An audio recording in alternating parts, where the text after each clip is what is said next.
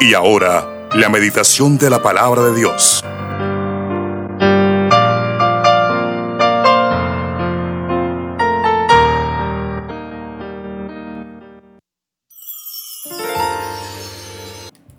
Bueno, mis hermanos, en esta mañana eh, vamos a compartir una reflexión de la palabra de Dios.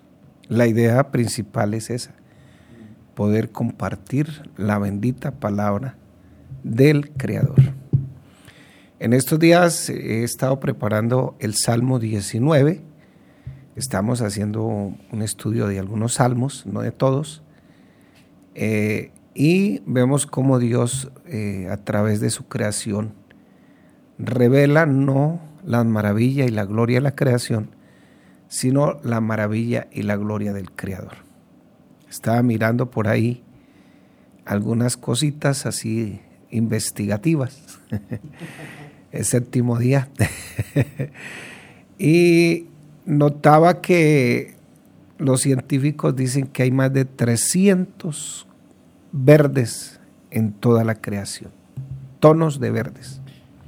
Imagínense una cantidad de cosas que Dios ha revelado en su creación para que nosotros lo adoremos a Él, para que nos deleitemos en Él, pero sobre todo para que nos demos cuenta de que de qué tan grande y qué tan maravilloso es nuestro Dios, nuestro Creador, nuestro deleite.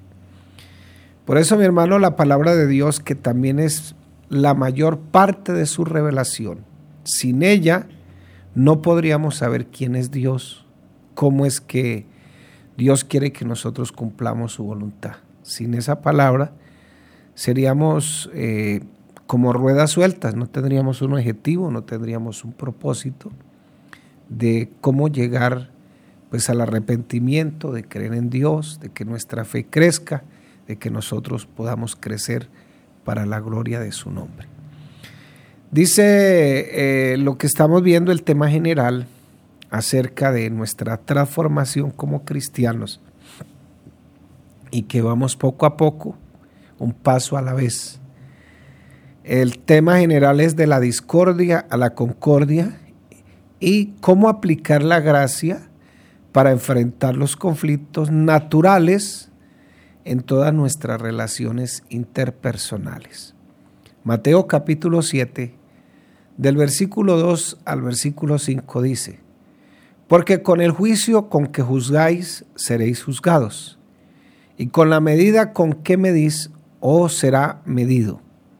¿Y por qué miras la paja que está en el ojo de tu hermano y no echas de ver la viga que está en tu propio ojo? O cómo dirás a tu hermano, déjame sacar la paja de tu ojo, y he aquí la viga en el ojo tuyo. Hipócrita, saca primero la viga de tu propio ojo y entonces verás bien para sacar la paja del ojo de tu hermano. Somos, en ocasiones somos muy perfeccionistas. Y lo he dicho aquí muchas veces, a veces todos tenemos algo de fariseos. Pero hoy vamos a ver cuál es la obligación nuestra en todo este proceso de vida cristiana. En todo lo que nosotros hacemos, su trabajo, si usted tiene un negocio, siempre hay que hacer una evaluación, hay que hacer un balance. Por lo general hay que hacer un balance. Y esa evaluación, pues en este caso tenemos que hacernosla nosotros mismos. Me hicieron una pregunta, ¿por qué te quieres, eh, por qué quieres hacer esto? Yo le dije, primero, pues seguirle sirviendo a Dios. Segundo, quiero crecer. Tengo 53 años, pero quiero seguir creciendo. Y tercero, intentar dejar un legado en esta vida. Hemos encontrado y por razones obvias, tengo que afirmarlo, hemos encontrado la razón de nuestra existencia. Y no podemos quedarnos siendo niños inmaduros, siendo niños inmaduros en la vida cristiana. Tenemos que ir creciendo en la vida cristiana. Es un acto de necedad nuestra si no evaluamos lo que está ocurriendo en nuestra vida alrededor nuestro y si en realidad estamos o no estamos creciendo. El apóstol que escribe la carta a los hebreos dice, eh, ya debieras estar comiendo comida sólida. Pero todavía parece, parece que tengo que darles tetero. Estoy parafraseando el texto. Parece que todavía tengo que darles leche y no viandas. Parece que todavía tengo que ir a los rudimentos de Cristo. Y la verdad es que nosotros debemos crecer en todas las áreas. La persona que no crece es la que tiene más la tendencia de irse de la iglesia por cualquier excusa. Cualquier excusa lo aburre. Cualquier cosa lo amarga. Cualquier situación eh, cree que todo mundo tiene la culpa menos él. Pero nosotros tenemos que evaluar en qué estamos creciendo y en qué estamos menguando. De ahí que podemos decir que el Señor cuando se le acercó Pedro, le dijo, Pedro, el diablo ha venido para que me, les dé, le dé permiso para pecar, pegarles una sacudida a ustedes. Y quizás Pedro estaba al lado del maestro, al lado del Señor, de su protector. Me imagino que su primer pensamiento era, bueno Señor, ¿usted qué? ¿Se opuso? Usted estaba al frente para defenderme, sin embargo el Señor le dio una respuesta que muchos no esperamos. No, yo le he dado permiso para que los arandíe. Pero tranquilos que yo he orado por ustedes para que tu fe no vaya a menguar. Eso lo podemos aplicar a nivel general. Nuestra fe puede menguar. No llámese fe solamente a ese poder de levantar paralíticos, echar fuera demonios. No, nuestra fe en nuestra creencia en el Señor. Por eso el que escribió el libro a los hebreos dijo, despojémonos de todo peso de pecado y corramos con paciencia la carrera que tenemos por delante, puesto los ojos en Jesús, el autor y consumador de la fe. Allá, a donde tenemos que poner nuestra mirada. Pero en ese correr tenemos que evaluar y es una obligación evaluar nuestra vida. Tenemos que investigar en, esos conflictos que nos, se nos presentan, de las acciones, las reacciones de los demás, pero por supuesto también tenemos que investigar nuestra propia actuación, cómo estamos actuando Debemos recordar que Dios siempre conoce todo y no lo podemos engañar de ninguna manera. Y no podemos intentar hacer un acto de rebelión por ninguna parte. Por eso nuestra primera obligación como cristianos es irnos evaluando qué estamos, qué tanto estamos creciendo. La evaluación no es una virtud que todo nos guste o que todo hemos desarrollado. Porque aquí estamos acostumbrados a llevarla suave, relajados, eh, y nos acostumbramos a eso. Es más, dicen que el país donde dejan todo para última hora es Colombia, donde nos avisan con tiempo eh, y vamos es el día anterior, o el mismo día si es posible y ponemos una cantidad de pretextos porque no hemos desarrollado ese propósito de la autoevaluación. Y qué bueno poder pensar en esta mañana que tanto estamos creciendo en las gracias espirituales, que tanto estoy creciendo en mi gozo, en la paz, en la paciencia, que tanto estoy creciendo en la benignidad, en la bondad, en la fidelidad, en la templanza, en la mansedumbre. Y la palabra para paciencia en Gálatas es una palabra exclusiva, única del, del griego y del hebreo aplicada al cristianismo. Ni siquiera es una palabra que nació en el griego en sí mismo. Y esa palabra paciencia tiene el objetivo de, o la virtud o la gracia de yo poder soportar a los demás me gusten o no me gusten. Pero qué tanto estoy creciendo en todas las gracias espirituales y tengo que hacer una evaluación. Y esa evaluación no la ha desarrollado todo el mundo. Todo mundo, ¿no? Porque si, nosotros evaluáramos cómo estamos creciendo en las gracias espirituales, seríamos más fructíferos, más realizados estaríamos cumpliendo el propósito divino dentro de nuestra comunidad. Pero muchos tienen cualquier altercado y le echan la culpa a los demás cuando debería pensar que tanto estoy creciendo en el amor. Entonces, la realidad, la realidad en ningún cristiano inmaduro ha aprendido a evaluarse objetiva y bíblicamente. Solo los cristianos maduros, los que han, los que han pasado eh, allá en, ese crecer del, del 30 al 60 y del 60 al 100 por uno, solo ellos pueden saber, perdón hermanos, solo ellos pueden saber en cuánto hemos crecido o cuánto han crecido en las gracias espirituales.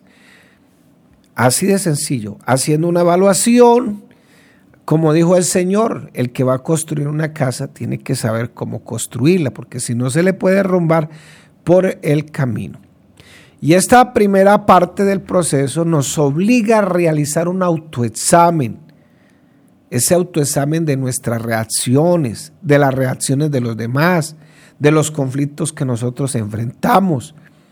Y no encontraremos una verdadera solución si no investigamos y si no nos evaluamos. Normalmente en las empresas, en las compañías donde se trabaja, se aplica algo que se llama la famosa DOFA. La DOFA es un mecanismo donde se hacen objetivos eh, generales, específicos, cómo se va a trabajar, pero al final también aparece una evaluación. Bueno, mi pastor, el hermano Roberto, cada vez que se hacía una campaña evangelística, eh, mirábamos cómo estuvo la campaña, en qué fallamos, qué podemos mejorar, cómo vamos a trabajar las almas que quedaron, que eh, eso es eh, un objetivo que no se puede perder de vista. Pero antes de eso hacíamos un plan de trabajo, de dónde va a salir el presupuesto, cómo vamos a, trabajar antes de, ese programa, quiénes van a orar, quiénes van a ayunar, cómo vamos a interceder, porque queremos que la gloria de Dios se manifieste. Pero a la final hacíamos una evaluación. Fallamos en esto, eh, los hermanos no cumplieron en esto, los que se pusieron encargados de esto eh, cumplieron solamente esto, los otros fallaron, se les olvidó esto, etc. Pero en este caso no es a nivel general, sino lo que estoy tratando a dar a entender es que es a nivel particular, nuestro, cómo estamos creciendo en la vida cristiana, cómo está mi autoevaluación y lógico que en la evaluación no es para que usted arme un desastre, no va a tomar estas medidas radicales. De aquí en adelante van a ver a saber quién soy yo. que se tenga hasta el diablo. no, no, sino en cuánto te estás pareciendo más y más a Cristo. El Señor dijo, mírenme a mí, véanme a mí, imítenme a mí que soy manso y humilde de corazón. Es decir, la primera persona que tiene que hacerse un autojuicio, tiene, tenemos que ser nosotros, usted, porque después de todo esa es la orden que Dios nos da. Emitir un juicio sobre sí mismo no es fácil. Yo me acuerdo un, un reality que daban en televisión en RCN y cuando eh, cada, cada semana como que hacían un cara a cara. y muchos salían lastimados, muchos salían heridos de ahí y resentidos de ahí. El famoso cara a cara. Bueno, de pronto aquí no estamos acostumbrados a eso, pero nosotros tenemos que hacer un cara a cara nosotros mismos y con nuestra vida cristiana. No podemos evaluar nuestro trabajo cristiano, nuestra labor cristiana, nuestro pensamiento cristiano con herramientas mundanas. De ninguna manera. Después de todo, la orden de Dios es que yo tengo que emitir un juicio sobre mí mismo y no siempre será fácil porque siempre seremos autoindulgentes, trataremos de perdonarnos nosotros mismos y siempre estará equivocado ese juicio si actuamos con orgullo y no juzgamos de la forma correcta que Dios ordena. Muchas veces, hermano querido, en muchas ocasiones nosotros hacemos el juicio para nosotros mismos. Yo me acuerdo que muchos usan un texto que dice, este, toda injusticia es pecado. claro, envuelven la palabra toda, ¿no? Toda injusticia es pecado. Pero cuando nosotros tomamos esa frase, de inmediato, pensamos en que Dios derrame la copa, esas copas del Apocalipsis, sobre la persona que nos molestó, nos ofendió, se metió con nosotros. Pero si usted se da cuenta, la palabra justicia tiene que ser equilibrada.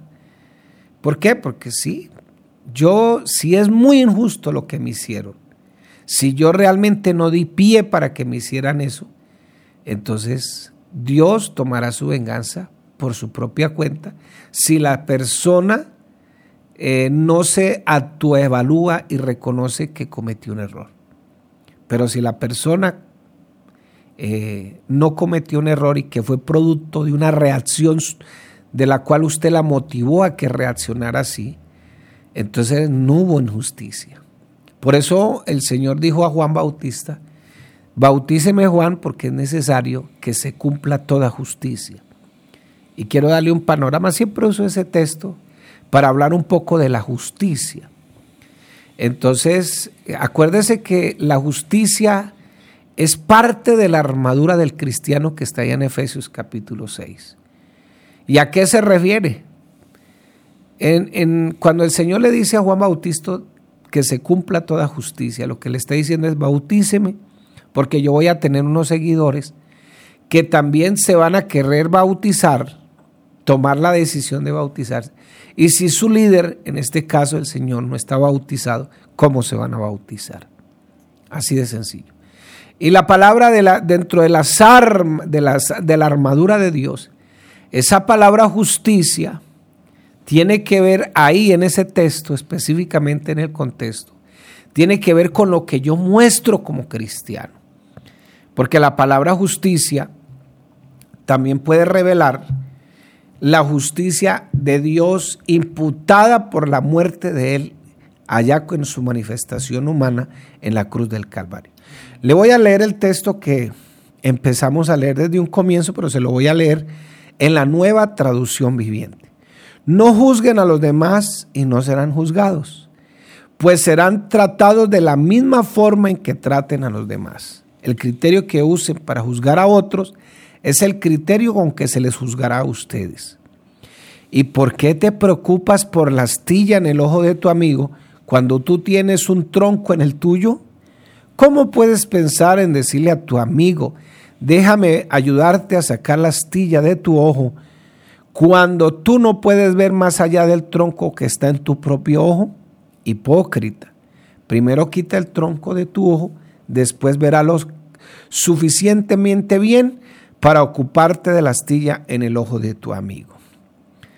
Es necesaria la autoevaluación. Y esto es lo que Dios exige de nosotros en todo conflicto. Cuidémonos, no nos equivoquemos en no juzgar a los demás y no vamos a ser juzgados. Pero eso no significa que nunca debemos emitir un juicio sobre las acciones de nosotros mismos, sobre ese proceso que nosotros usamos en nuestras relaciones con los demás. Juzgar las acciones, y palabras que utilizaron los demás y juzgar las acciones y palabras que utilizamos nosotros en los conflictos, eso tiene que estar a la luz de una autoevaluación. Tenemos, no tenemos derecho a juzgar a, las motivaciones de que de los demás o las motivaciones que tuvieron para actuar porque no tenemos la manera de saber por qué actuaron así equivocadamente.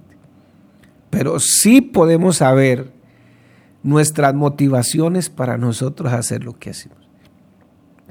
Yo tengo que arrepentirme muchas veces de mis palabras, de lo que hago.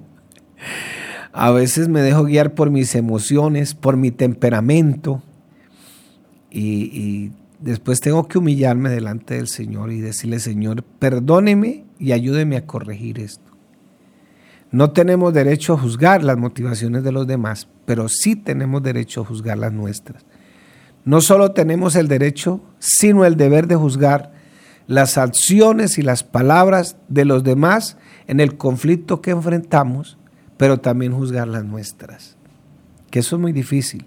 Y debemos juzgar las palabras, acciones, eh, con las mismas reglas que juzgamos a los demás, tenemos que hacerlo con nosotros mismos poner los mismos parámetros, los mismos parámetros que le ponemos a los demás, tenemos que ponerlos a nosotros mismos, porque si no, la, la balanza queda desequilibrada.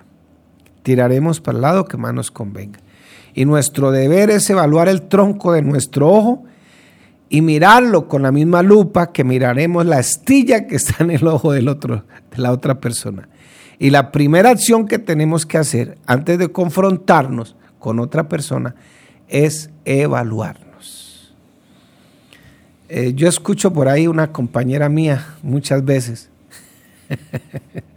que dice, yo me conozco, yo me conozco. yo me conozco, pero la verdad es que a veces es contradictorio porque a veces uno no se conoce lo suficiente. ¿Por qué? Porque uno no autoevalúa su propia vida.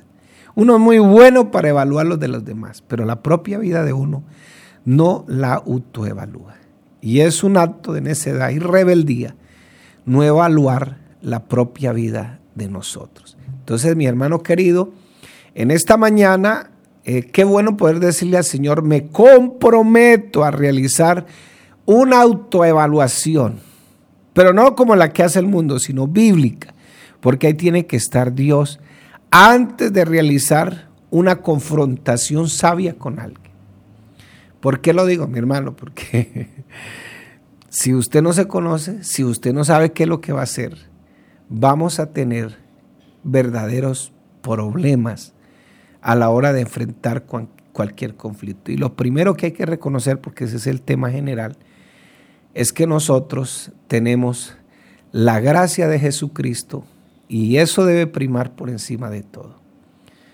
¿Que podemos decir las cosas? Claro, el Señor las dijo el Señor les dijo, eh, tal vez Pedro se le acercó al Señor y le dijo, Señor, mira, hay que pagar impuestos. Y nosotros, y nosotros no estamos obligados a pagar impuestos.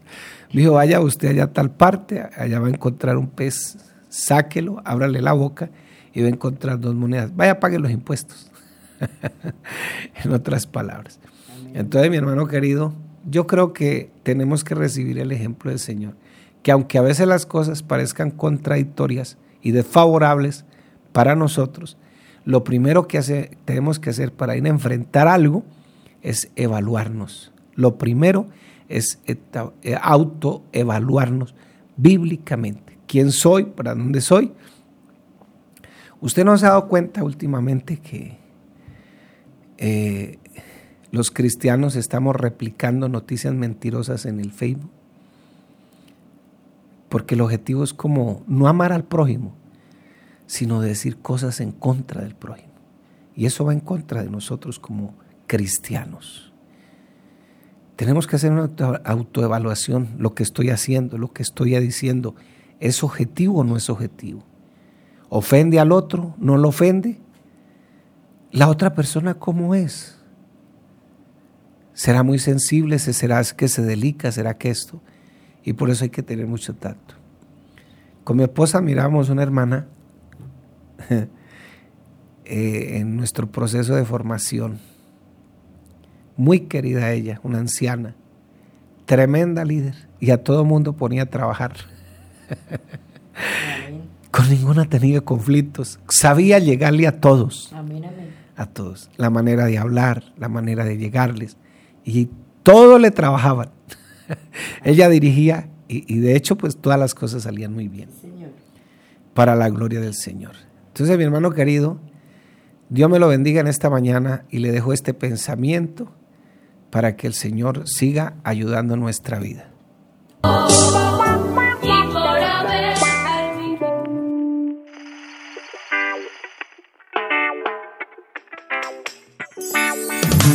Aprendí a adorarte en medio del problema. Aprendí a adorarte en momentos alegres. Cuando lloro río, yo te adoro siempre.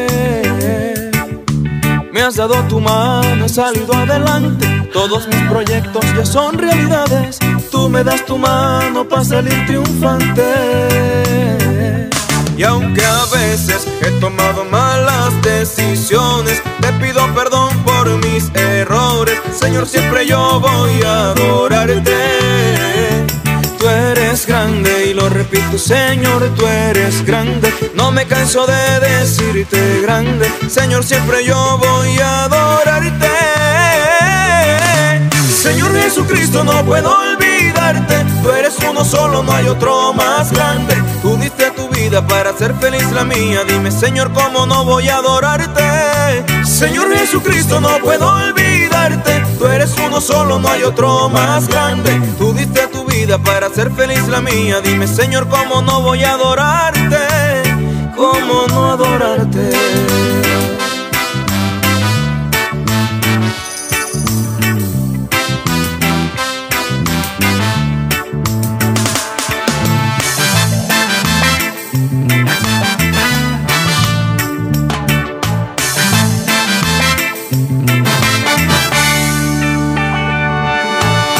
Tu palabra que tú vas conmigo, guiando mis pasos por el buen camino. Vaya donde vaya, yo estaré seguro. Para ti Jesús no hay nada imposible, no hay problema grande, tú eres el más grande, venciste la muerte en la cruz del Calvario. Y aunque a veces he tomado malas decisiones, te pido perdón por mis errores. Señor, siempre yo voy a adorarte. Tú eres grande y lo repito, Señor, tú eres grande. No me canso de decirte grande. Señor, siempre yo voy a adorarte. Señor Jesucristo, no puedo olvidarte. Tú eres uno solo, no hay otro más grande. Tú diste tu para ser feliz la mía. Dime, Señor, ¿cómo no voy a adorarte? Señor Jesucristo, no puedo olvidarte. Tú eres uno solo, no hay otro más grande. Tú diste tu vida para ser feliz la mía. Dime, Señor, ¿cómo no voy a adorarte?